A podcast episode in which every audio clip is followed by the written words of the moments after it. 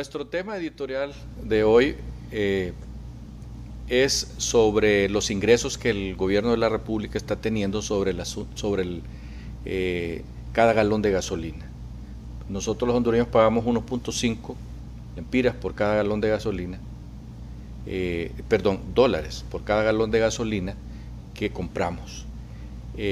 últimamente hemos estado viendo que todas las semanas nos suben y nos suben y nos suben el precio de la gasolina, aunque el precio del empira se ha fortalecido versus el precio del dólar.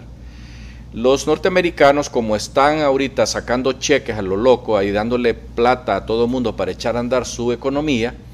eso ha producido que el precio del dólar haya bajado internacionalmente.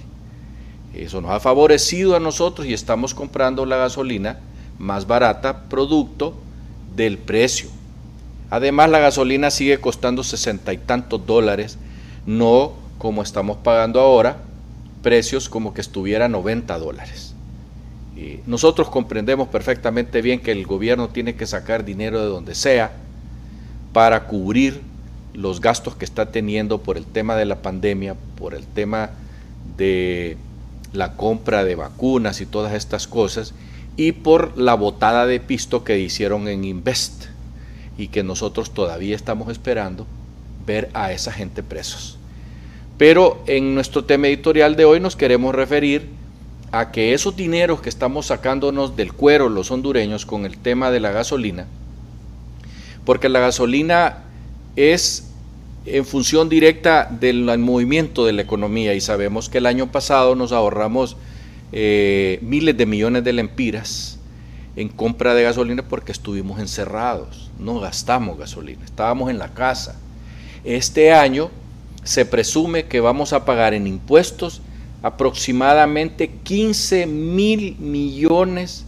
de lempiras en ese impuesto único, lo que representa una gran parte del Producto Interno Bruto Nacional. Y eso lo vamos a pagar todos los hondureños que tenemos vehículos. Lógicamente, eh, al, abrirse la economía, como va a suceder ahorita, por ejemplo, en el mes de abril, que mucha gente va a ir a sus pueblos a visitar a sus familias, otros que tienen todavía dinero se van a ir a las playas, otros se quedarán en la casa y solo saldrán a ver qué hay en el mercado o a seguir las procesiones, si es que las hace la iglesia, porque así como está la pandemia y como no nos están vacunando, entonces tenemos que seguir escondidos o hacer caminatas detrás del Cristo, pero separados unos de otros, así como hacen las, eh, las caminatas los maestros, que van cinco y ponen una pancarta y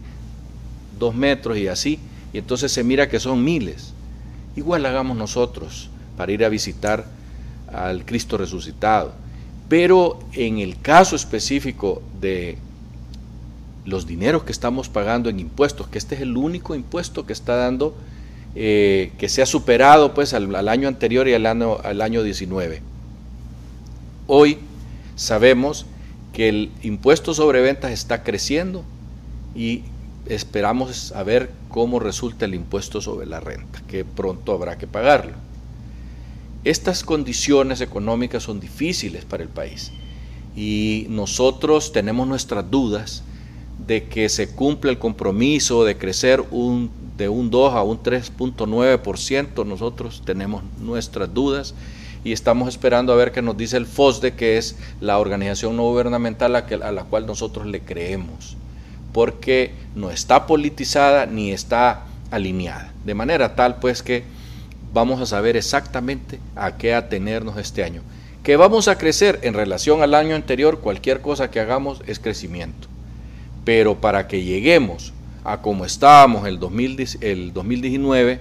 nos faltan años, muchos años. Hasta pronto.